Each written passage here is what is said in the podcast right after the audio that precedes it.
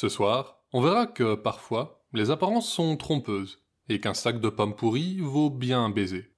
Ou qu'un homme qui défile fièrement dans les rues en exposant ses nouveaux vêtements peut en fait les traverser complètement à poil.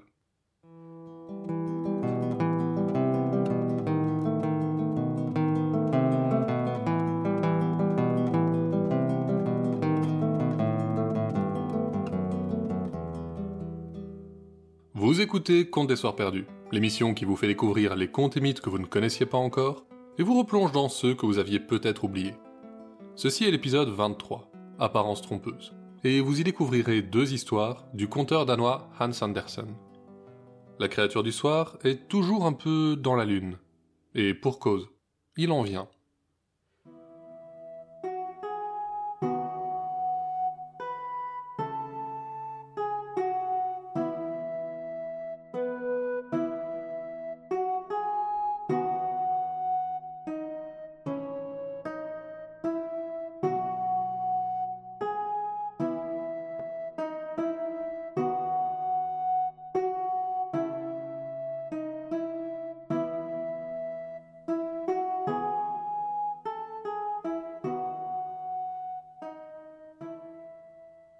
Avez-vous déjà arpenté la campagne?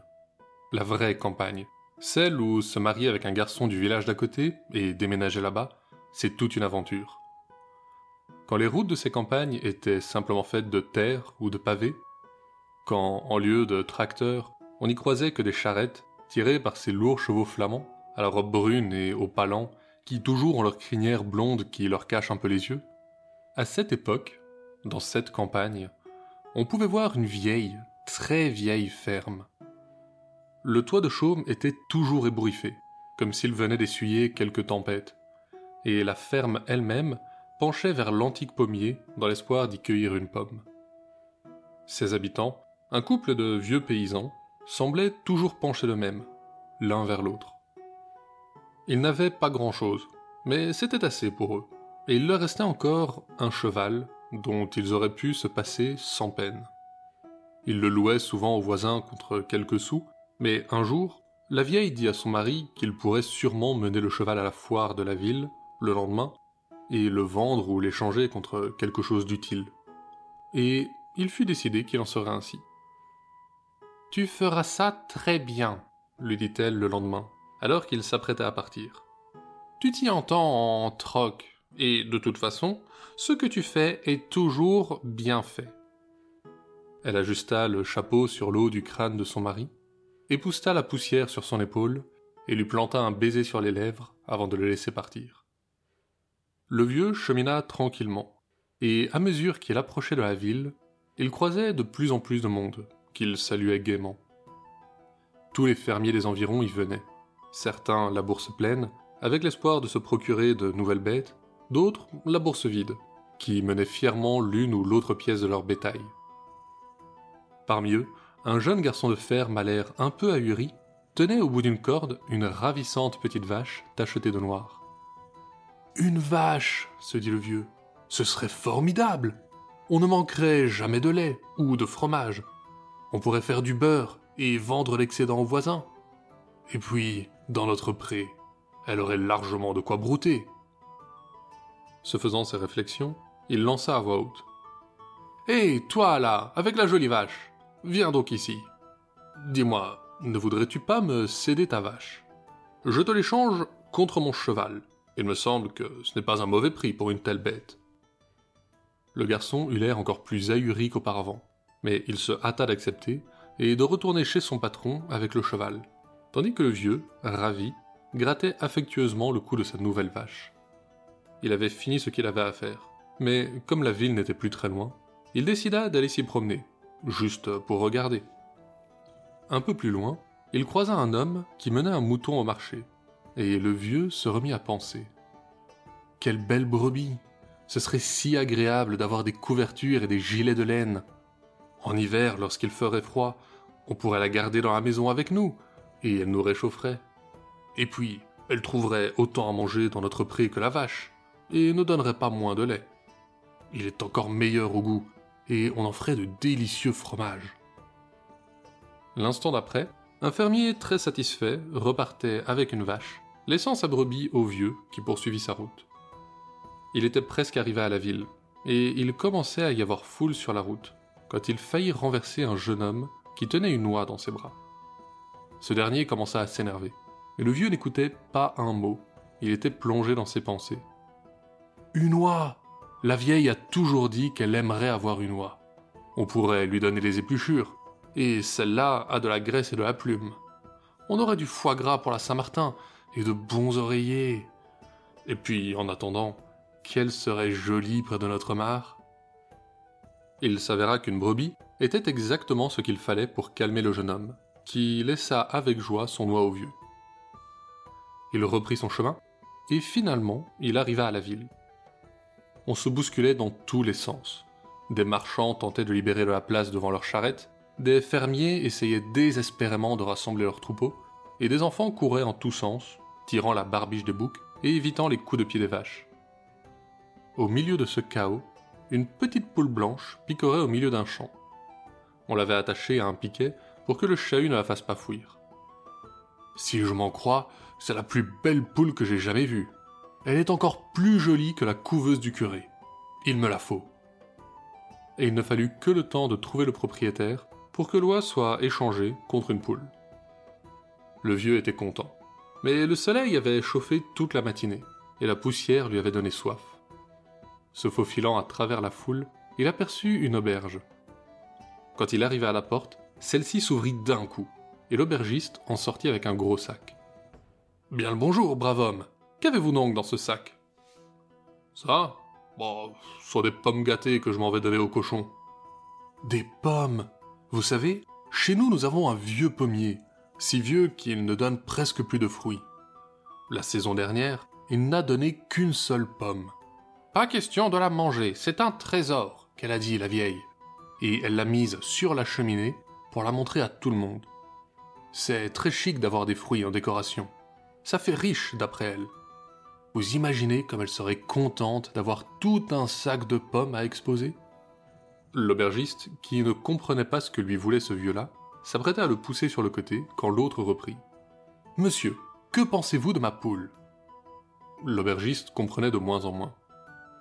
Euh, elle est très jolie, votre poule, mais je dois. Alors c'est accepté. Accepter quoi? Eh bien, ma poule. Je vous l'échange contre votre sac de pommes. L'aubergiste n'en croyait pas ses oreilles. Il était persuadé que le vieux se moquait de lui. Mais quand il éclata de rire, il vit l'autre, très sérieux, lui répondre. Eh quoi? Elle n'est pas bien, ma poule, peut-être? Elle est plus jolie que celle du curé, vous savez? Comprenant qu'il était sérieux, il prit la poule, lui mit le sac dans les mains et s'encourut attacher l'animal à l'arrière, de peur que le vieux ne change d'avis. Pendant ce temps, ce dernier s'était installé à table et avait posé son sac de pommes près du poêle, qui commençait à les cuire. Une bonne odeur de compote se répandit dans la salle, et deux Anglais, qui étaient de passage en ville, s'écrièrent Mais qu'est-ce que cela sent ici?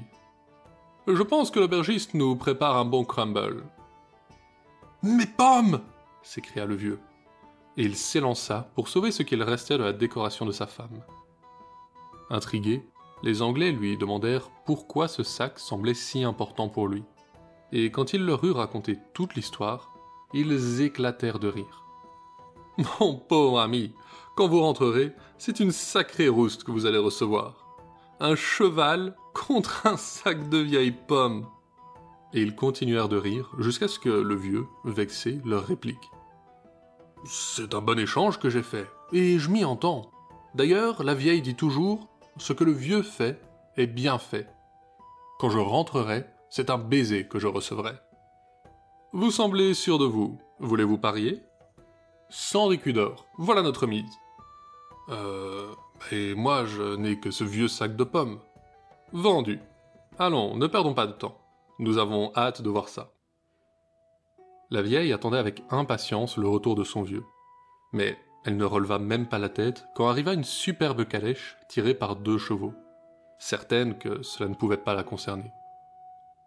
Quand elle vit l'attelage s'arrêter devant sa ferme et en sortir son mari avec deux messieurs si bien habillés, elle faillit tomber à la renverse. Elle accourut, Mais au lieu d'interroger son mari sur la calèche, elle lui demanda comment s'était passé son troc. Eh bien, en chemin, j'ai aperçu une très belle vache, et je l'ai échangée contre notre cheval. Une vache, c'est merveilleux. Elle sera si bien dans notre pré, et nous aurons toujours du lait et du fromage. C'est ce que je me suis dit. Mais attends, ce n'est pas tout. J'ai ensuite croisé un fermier avec une brebis. Encore mieux On ne manquera tout de même pas de lait, mais nous aurons en plus de la laine bien chaude pour l'hiver. Et ce n'est pas tout. J'ai ensuite échangé la brebis contre une oie. Une oie Elle sera si bien près de notre mare, et nous aurons du foie gras pour la Saint-Martin. Mais finalement, je l'ai troqué contre une jolie petite poule. Une poule À nous les œufs frais Oh, tu as bien fait, mon chéri. Attends, attends, tu ne sais pas tout. Je suis enfin allé à l'auberge, où j'ai échangé la poule contre un sac plein de pommes. Des pommes? Oh, c'est merveilleux. Justement, après que tu sois parti, j'ai nettoyé la maison, et la pomme était si vieille qu'elle est tombée en poussière. Maintenant, nous en avons un sac plein. Je te l'avais bien dit. Ce que le vieux fait est bien fait. Et elle lui planta sur les lèvres un baiser pour chaque échange. Les Anglais alors prirent la parole. Ils n'en croyaient pas leurs yeux. Cher ami, c'est le plus pur témoignage d'amour que nous ayons vu. Prenez ces écus, vous les avez bien mérités. Les Anglais s'en repartirent, et le vieux et la vieille allèrent déposer une pomme sur chaque meuble de chaque pièce de la vieille maison.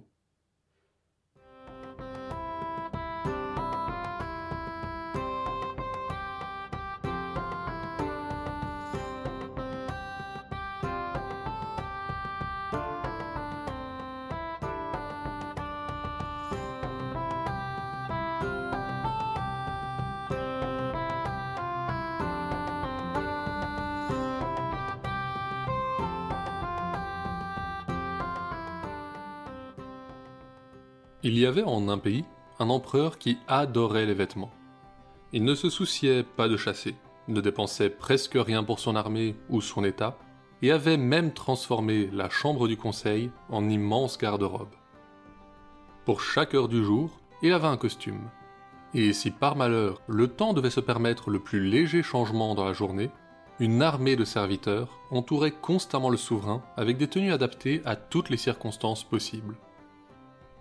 Le palais se trouvait au milieu de la capitale de l'Empire. Et comme il convient à la capitale d'un tel empereur, les tisserands y étaient légion. Un jour, deux escrocs arrivèrent en ville, prétendant appartenir à ce corps de métier.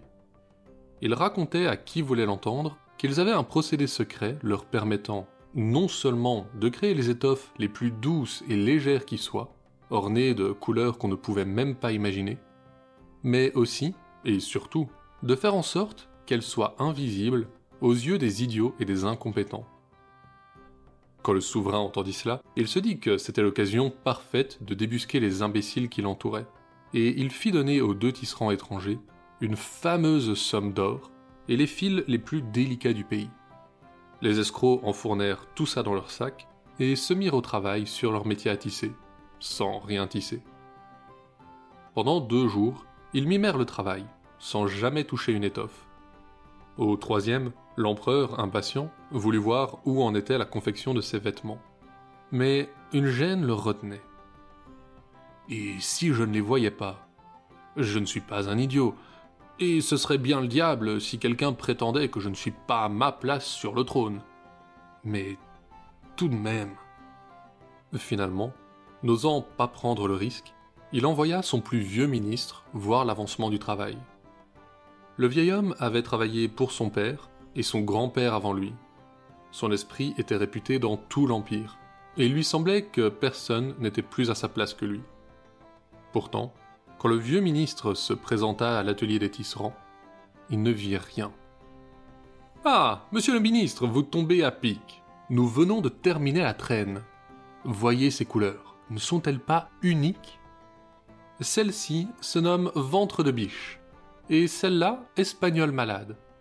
Et sûrement un homme aussi cultivé que vous reconnaît l'inspiration de ce motif. Le ministre était pétrifié. Il était certain de ne pas être un idiot. Était-il alors incompétent? Ce n'était pas possible. Il avait servi trois générations de souverains. Mais si c'était vrai, il ne fallait pas que qui que ce soit apprenne qu'il ne voyait pas le vêtement. Oh, vous savez, jeune homme, ma vue n'est plus ce qu'elle était, et le détail de ce motif m'échappe. Mais il est charmant, charmant. Les tisserands poursuivirent un instant, attirant son attention sur la finesse des coutures, sur les nuances dans les teintes et sur la qualité de la broderie. À tout cela, le ministre applaudissait et remarquait lui-même des détails que les tisserands ne lui avaient même pas montrés. De retour chez l'empereur, il fit une description dithyrambique des vêtements, lui assurant que jamais il n'avait posé les yeux sur un costume d'une telle qualité. Le souverain en fut très satisfait.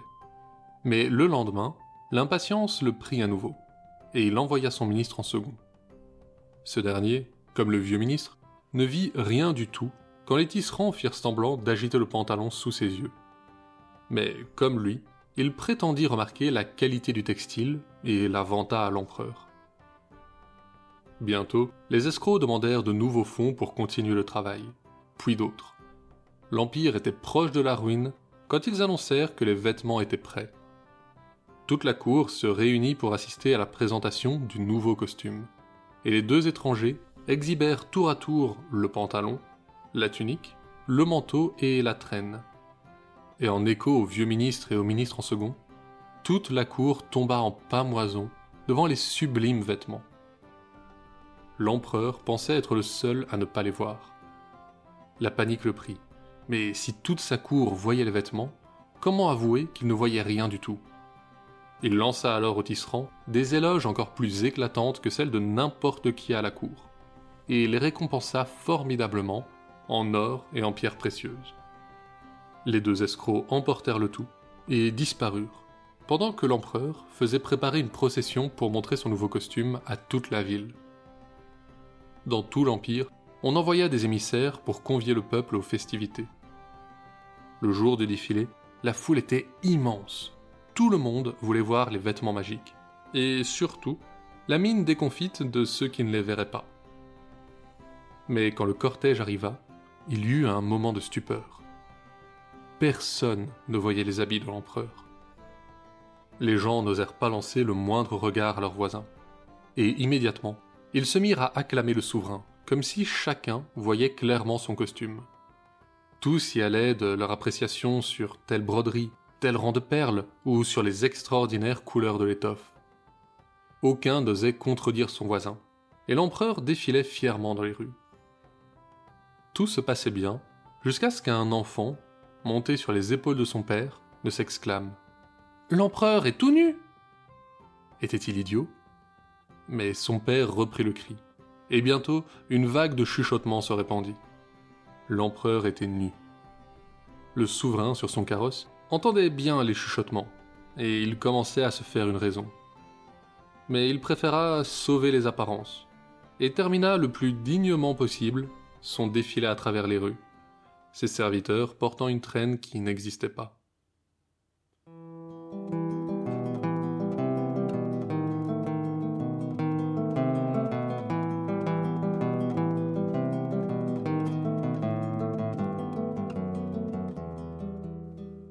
Poète et musicien, le Lorialais ne destine ses vers qu'à la lune, vers laquelle, chaque nuit, il tourne son visage rond et pâle.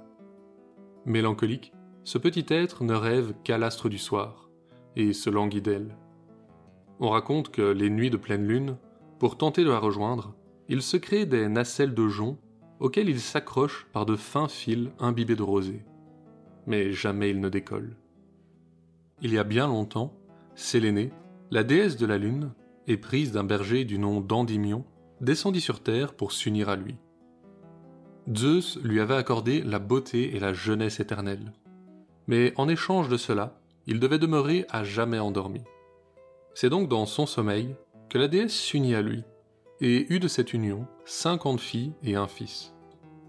Ce dernier était émerveillé de toutes choses, et il se prit de passion pour une fée terrestre qui l'épousa. Il resta dans le monde d'en bas, et toute sa descendance avec lui. Les L'Oréalais en sont les derniers, et sont condamnés à toujours rêver à la Lune.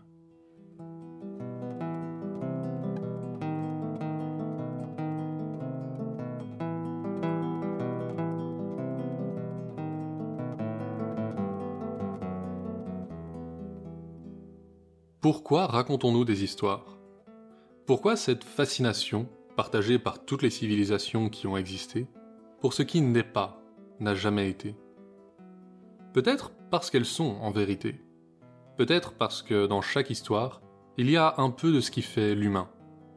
Nous sommes tous, parfois, une vieille qui s'extasie de voir un cheval échangé contre un sac de pommes, ou un ministre qui clame haut et fort que les motifs d'un vêtement invisible sont splendides. En tout cas, retenons cette morale intemporelle. L'empereur est plus souvent à poil qu'il n'y paraît. C'est tout pour ce soir. Conte des Soirs Perdus est une création de Lloyd Blake avec l'aide de Billiana Blake. Vous pouvez nous suivre sur Facebook et Instagram pour plus d'histoires sur les créatures du folklore. L'émission sort un jeudi sur deux sur vos plateformes de podcast. N'hésitez pas à venir nous laisser un avis ou quelques étoiles, c'est ce qui nous motive et nous aide à améliorer le podcast. Et si vous voulez soutenir l'émission, le lien vers le Tipeee est en description de l'épisode. La prochaine fois, pour célébrer Noël ensemble, on s'attaquera à la version originale d'un grand classique de la saison. Vous aurez votre content de princes, de monstres, de princesses et de noix.